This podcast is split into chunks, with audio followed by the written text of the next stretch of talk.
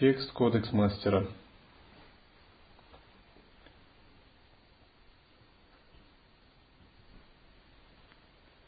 Кодекс Мастера написан языком Сантхьябхашья.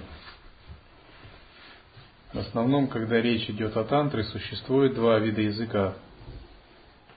О тантре и махасидхах. Это Сантхьябхашья и Ула Табамси. Сантхьябхашья – это мистический язык сумеречных образов, особым образом воздействующий на подсознание, который применялся махасидхами для символической передачи. Уласа или Ула Табамси – это язык парадоксальный, который применялся для прямой, неконцептуальной передачи. Если Сантхьябхашья – это язык поэзии и сумеречных образов, он воздействует на подсознание, то Уласа, Улатабамси – это язык парадоксов, мгновенного обнажения реальности, который воздействует на сверхподсознание. И поверхностная дхарма, то есть логическое учение, это можно сказать всего лишь вершина айсберга. Концептуальное учение рассудочного ума для поверхностного сознания.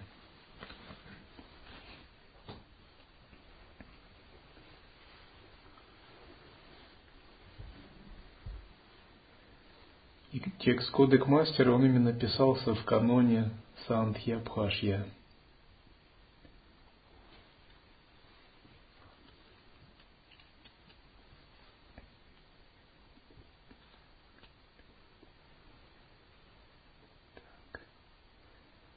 Так, начало духовного пути.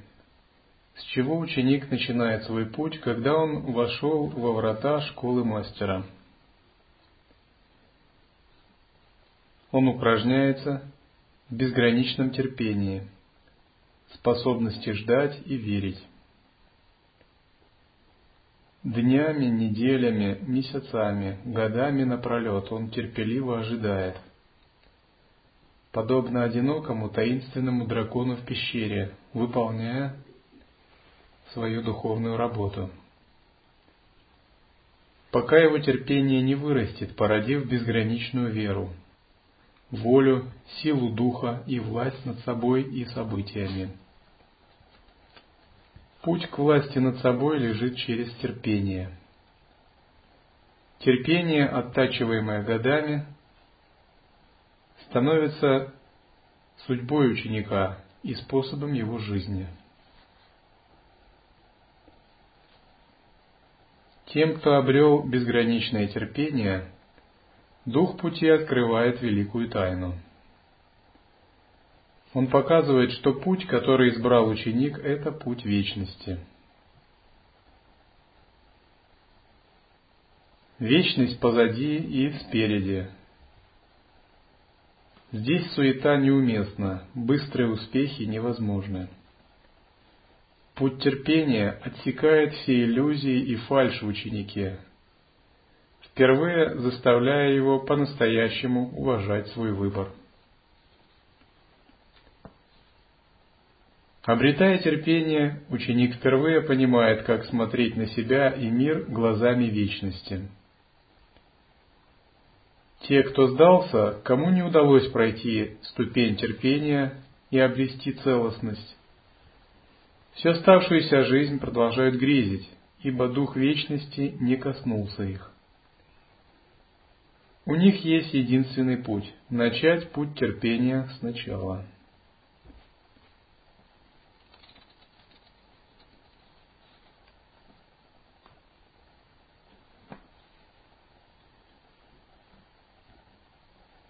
Два года назад у нас был такой послушник, его звали Геннадий,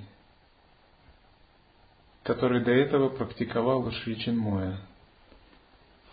Но у него возник какой-то дисбаланс во взаимоотношениях ваше Мишичинмоя.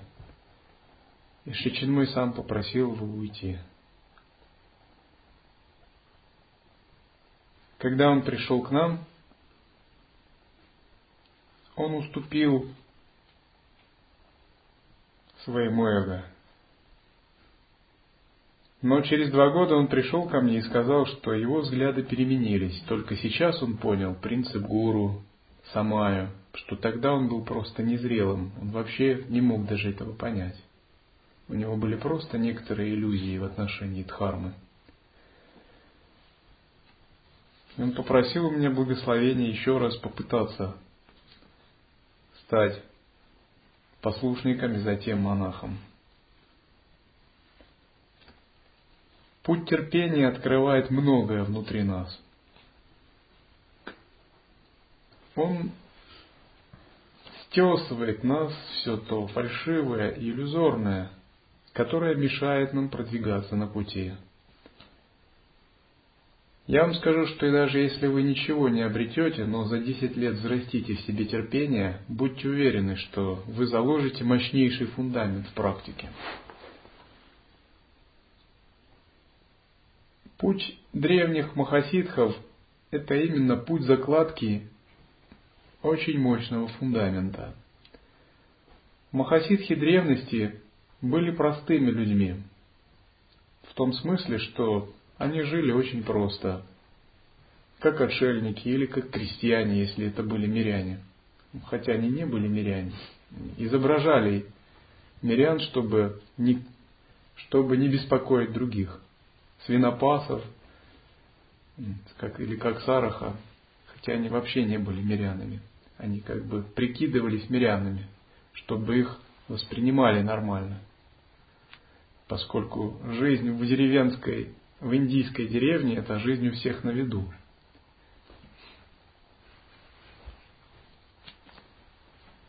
Но они были простыми людьми, поэтому они также просто относились к выработке качества ученика. К примеру, Миларепа, прежде чем стать святым, он обрел безграничное терпение.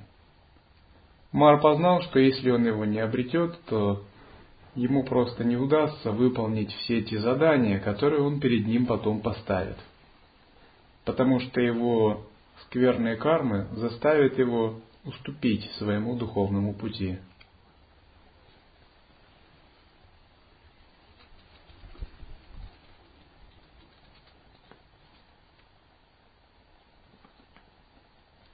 Одна послушница как-то пришла ко мне и сказала, что у нее ну такое желание практиковать и достичь освобождения, что она хотела бы на пять лет пойти в ретрит.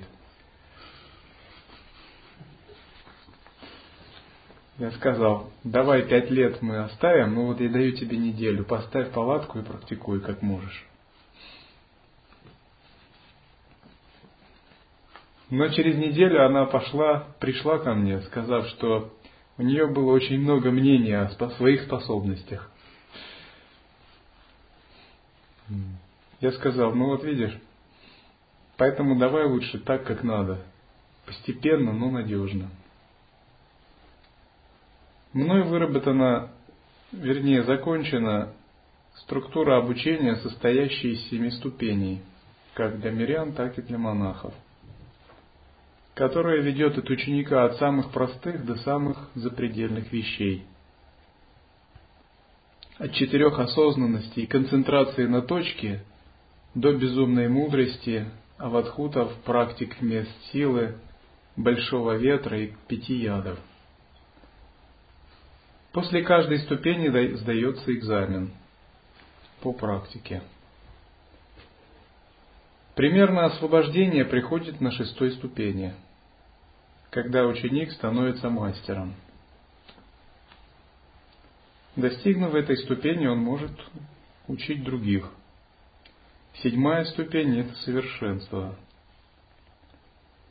Даже пятая ступень – это довольно высокий уровень. Но прежде чем пройти эти ступени, мы все вырабатываем качества, такие как терпение, воля, самоограничение и прочее.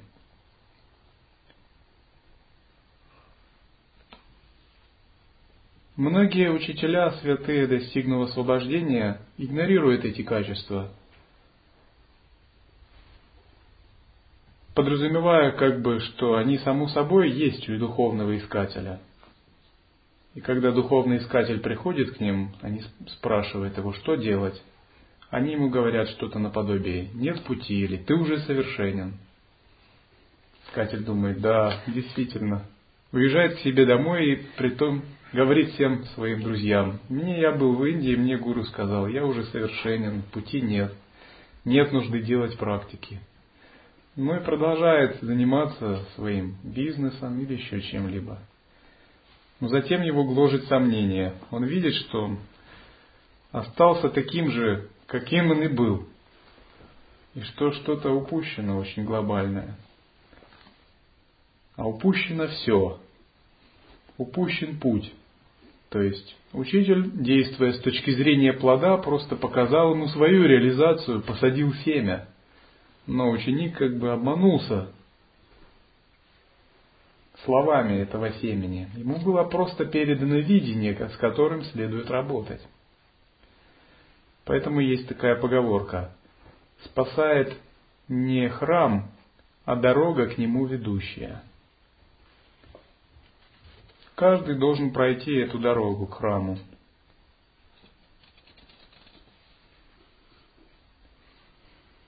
Второй шаг. Пестование воли. Какой второй шаг ученика на пути? Он упражняется в обретении безграничной воли. Воля есть энергия самого Абсолютного Духа.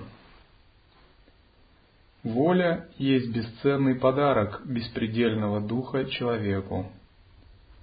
Но воспользоваться этим может лишь тот, кто доказал свое право обрести власть над ней.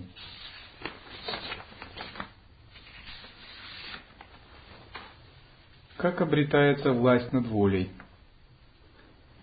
Власть над волей обрести невозможно, ибо она сама и есть источник верховной власти – Однако можно получить ее покровительство, заслужив ее уважение и взяв ее в союзники.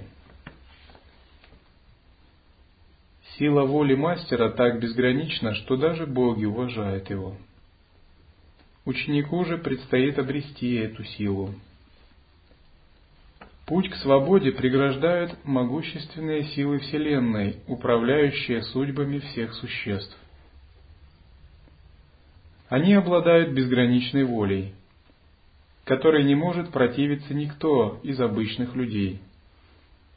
Ничто не сможет как-либо их заставить изменить свое намерение, кроме другой, еще более могущественной, безграничной воли, воли мастера. Только безграничная воля мастера способна вмешаться в ход старых событий и перевести стрелки судьбы.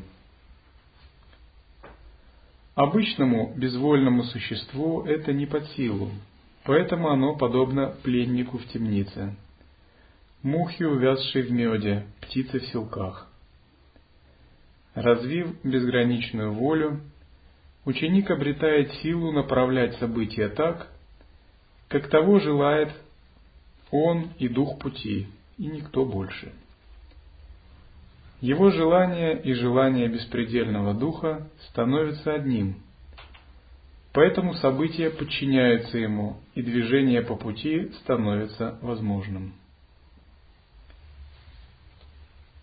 Когда обретена хотя бы часть воли, нет на свете того, чего ученик не мог бы добиться.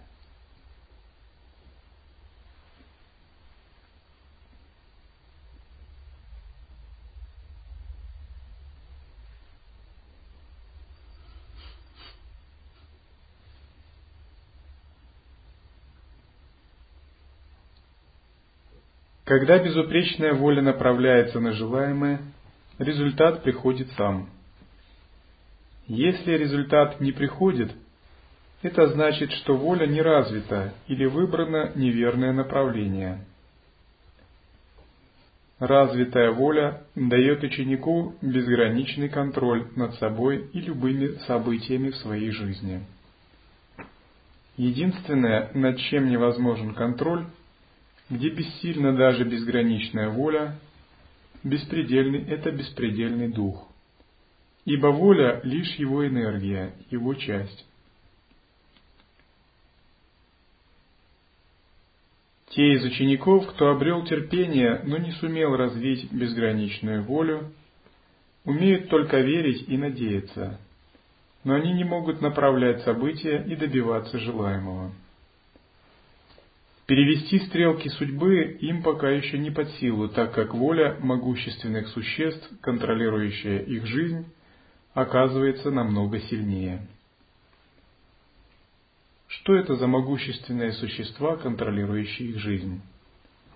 Это не есть некие отдельные от самого ума существа. Это части ума йогина, только более могущественные и сверхсознательные, до которых он еще не добрался. Это внутренние боги, те, которые дают ему жизнь, определяют его судьбу, жизнь и смерть. Обычному человеку они кажутся внешними, но на самом деле это внутреннее сверхсознательное состояние. К примеру, у нас есть внутренний механизм рождения, взросления, старения и многие другие внутренние механизмы – они управляются сверхтонкими энергиями, божествами.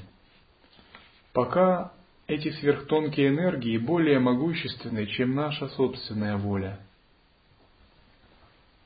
Но по мере обретения способности концентрации и ясности, наше сознание постепенно покоряет их и делает частью себя. Тогда эти могущественные силы делают наше сознание свободным и бессмертным. Они перестают выполнять волю вселенской материальной энергии, прокрити. Перестают выполнять волю Хираньягарбхи, существа, сотворившие, сотворившего материальную вселенную, и выполняют волю нашего собственного Я.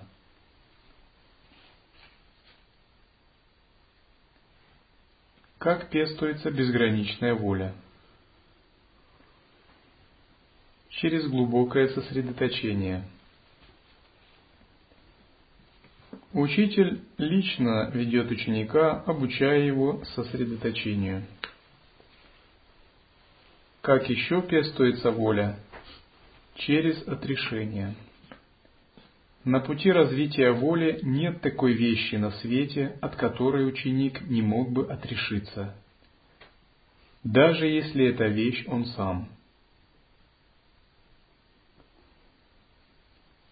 На начальной стадии мы должны обрести такую способность к безграничному отрешению. Полнота всеприятия доступна только тому, кто обрел такое безграничное отрешение – при этом отрешение следует понимать не в смысле отвращения, не в смысле убирания глаз, а в смысле внутреннего освобождения от зависимости. Это самое главное следует понять. Когда мы приступаем к практике, то мы отрешаемся от определенных вещей. И если вы хотите обрести истинную волю, вам нет другого выхода, как научиться отрешаться. Будучи рядом с другим полом, абсолютно быть отрешенным от вожделения, сексуального желания и мыслей, даже поползновений.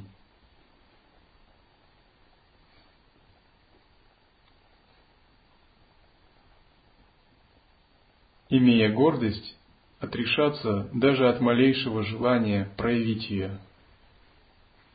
Слыша обидные слова в свой адрес, если, конечно, такое вообще допускается, отрешиться от любого желания отвечать тем же.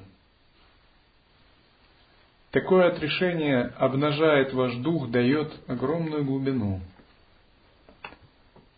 Имея возможность удовлетворить какое-либо желание, освободиться от такого желания. Тот, кто может это делать, даже планеты начинают дрожать. Такова сила его воли.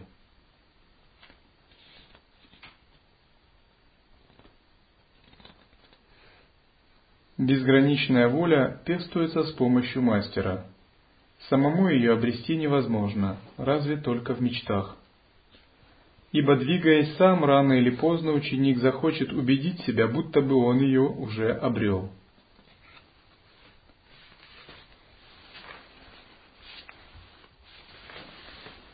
Истинный мастер, обучая ученика, всегда начинает с того, что учит его терпению и безграничной воле. Если он не учит этому ученика, это может означать только две вещи. Либо ученик уже их имеет, либо мастер не имеет судьбы учить.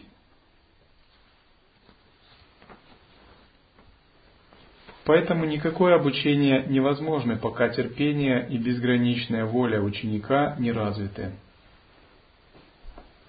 Развить безграничную волю не означает потерять легкость, любовь, творчество, игривость и спонтанность на пути.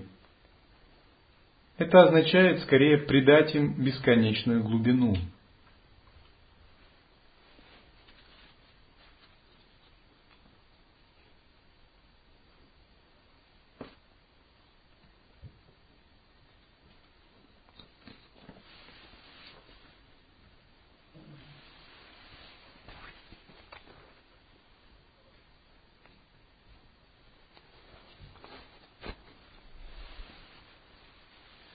Как-то в христианском монастыре один монах подошел спросить благословения, сказал, можно мне не ходить на вечернюю службу?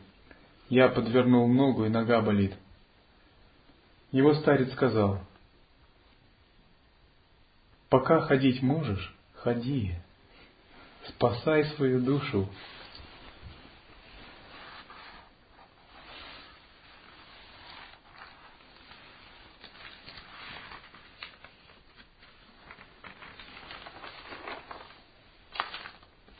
Когда мы обрели такую беспредельную волю и терпение, то каждый момент нашей жизни становится практикой.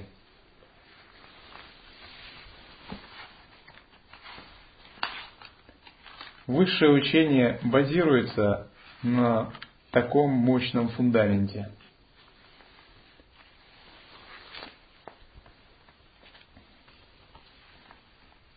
самоограничение и самоотдача.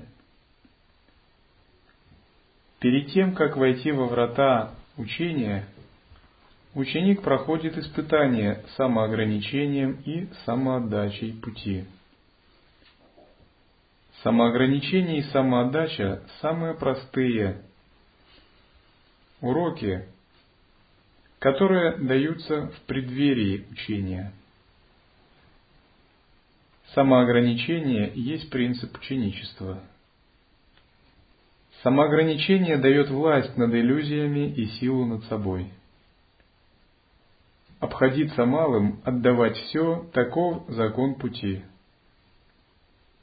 Самоограничение дает безразличие к путям этого мира. Все пути этого мира – путы, Поэтому ученик обретает безразличие к ним через самоограничение. Неспособным обходиться малым не обретет целостность духа, и дары вечности не коснутся его. Научившись обходиться малым, ученик обретает Вселенную. Способность обходиться малым делает дух ученика легким, ум свободным, волю несокрушимой. Таковы дары вечности. Когда эти дары обретены, ученик готов учиться, поскольку он безразличен к путям этого мира.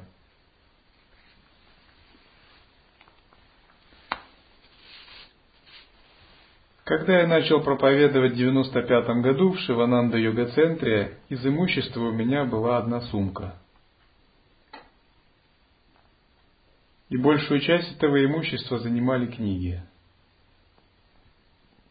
А из одежды шорты из обрезанного маскхалата, кем-то пожертвованного, и футболка.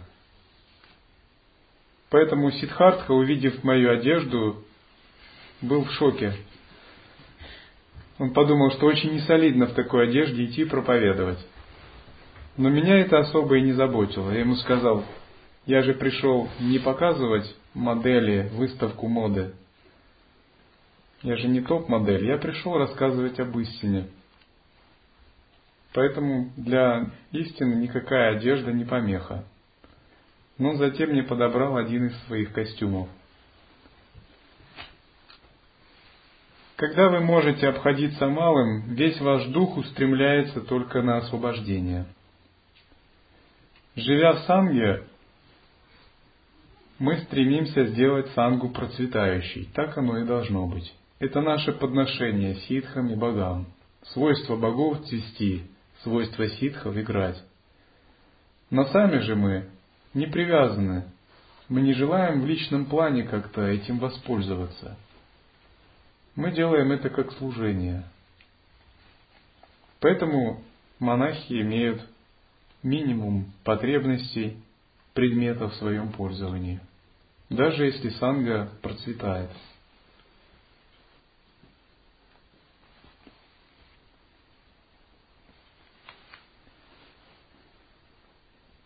Только тот, кто безразличен к путям этого мира, достоин стать учеником в школе мастера. Когда обретено безразличие к путям этого мира, ученик больше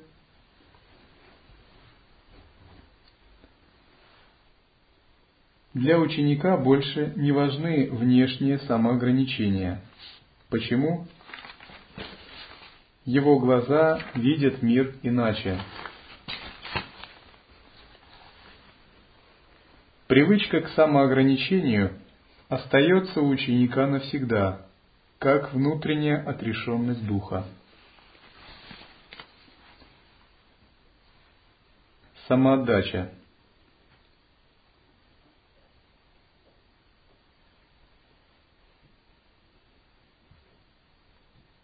Самоотдача есть жертва своего «я» учеником беспредельному духу. Отдавать все есть дух ученичества. Ученик, не способный отдать все, не обретет беспредельное. Не постигший самоотдачи не удостаивается чести высших сил, не получает дары духа, ибо он закрыт для стука вечности. Только тот, кто способен отдать все, обретает все и становится всем.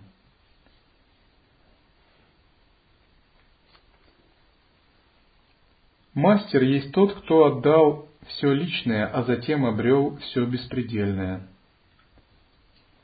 Никто не может стать мастером, не отдав всего себя. Таково правило пути. Начиная с отдачи малого, ученик постепенно приходит к великой самоотдаче, сам, отдаче самого себя. Для мастера такая отдача есть условность, поскольку он видит, что ученику с самого начала ничего не принадлежит, потому и отдавать нечего. Поэтому он улыбается, видя, как ученик самоотвержен в своей самоотдаче. Что же отдает ученик? Свои иллюзии. Это все, что у него есть. Иллюзии ученика реальны. Поэтому усердие ученика в должны быть реальными.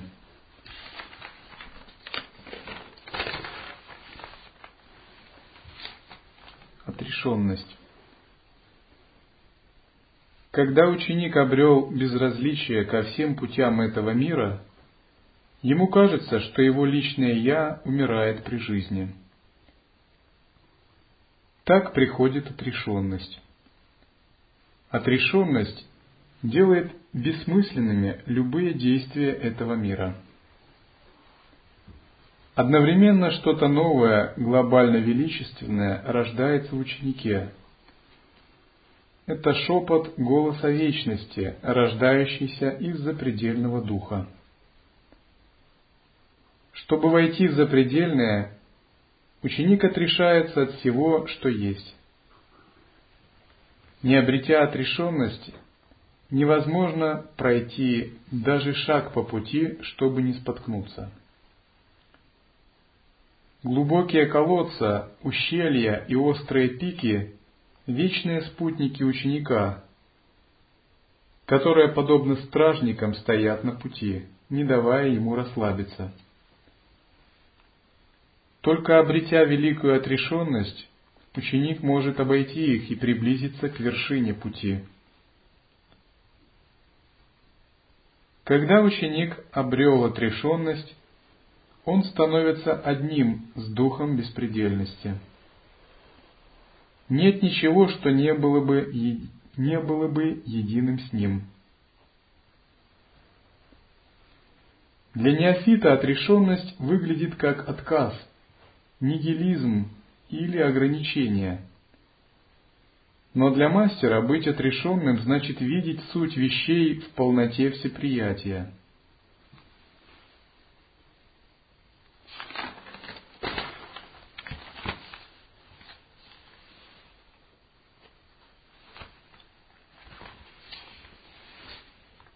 полнота всеприятия.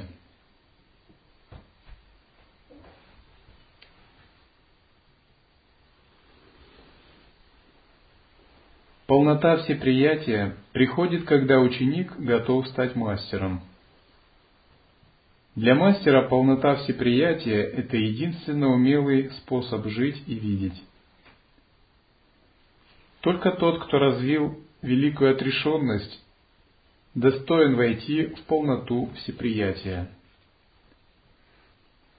Полнота всеприятия растет из корней великой отрешенности. Великая отрешенность расцветает в полноту всеприятия. Жизнь мастера, достигшего полноты всеприятия, может другим казаться беззаботной. Но только ему самому известно, какую великую цену заплачено за эту полноту. Это цена отрешенность от всего, включая себя самого.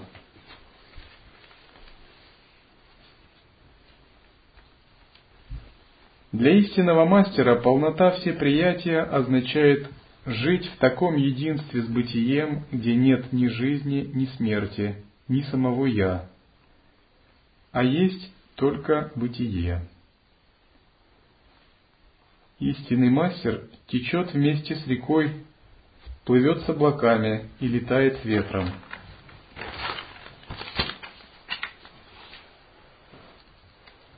Всеприятие наступает, когда ученик смог отпустить себя целиком. Отпускание растворяет ученика без остатка в духе. Растворившись, ученик видит, что его больше нет – Поскольку его нет, нечего отвергать. Так рождается всеприятие. Там, где есть всеприятие, нет выбора, а есть лишь песня пустого сердца. Обретя пустое сердце, мастер живет спонтанно, повинуясь лишь зову духа.